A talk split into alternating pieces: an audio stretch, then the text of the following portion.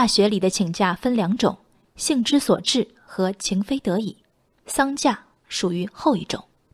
日前，四川大学音乐系一名网名为“露露”的学生在微博上公开聊天截图，显示其因外公去世需请假缺席合唱排练，被老师直接拒绝。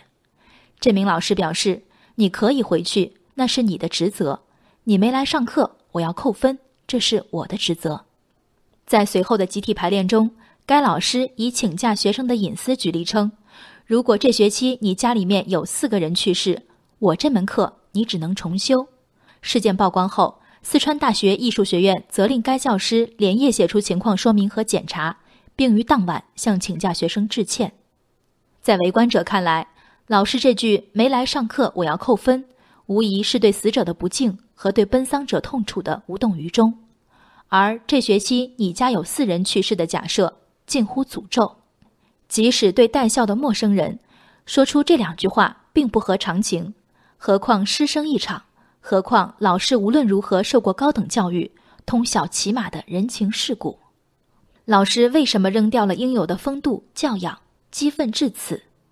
这激愤并非一过性的，直到请假次日的课堂上，当着近百学生的面。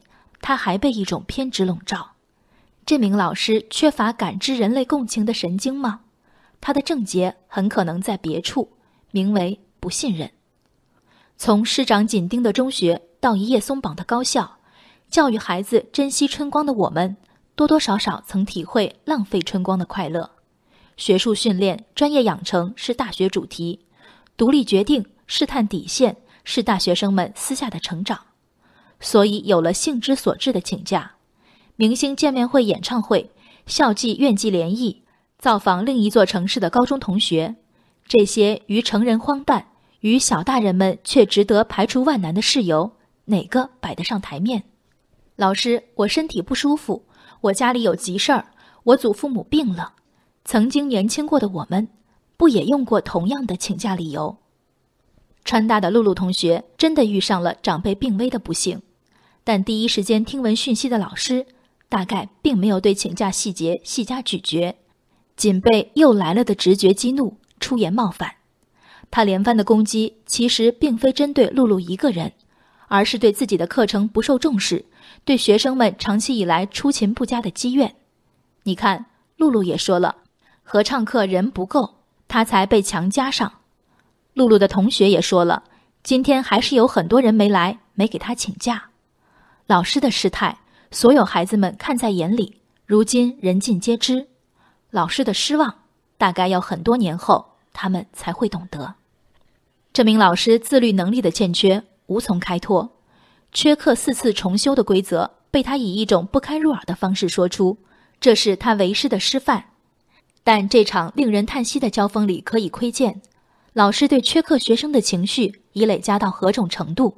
学校的上课纪律又是如何的有原则无细节？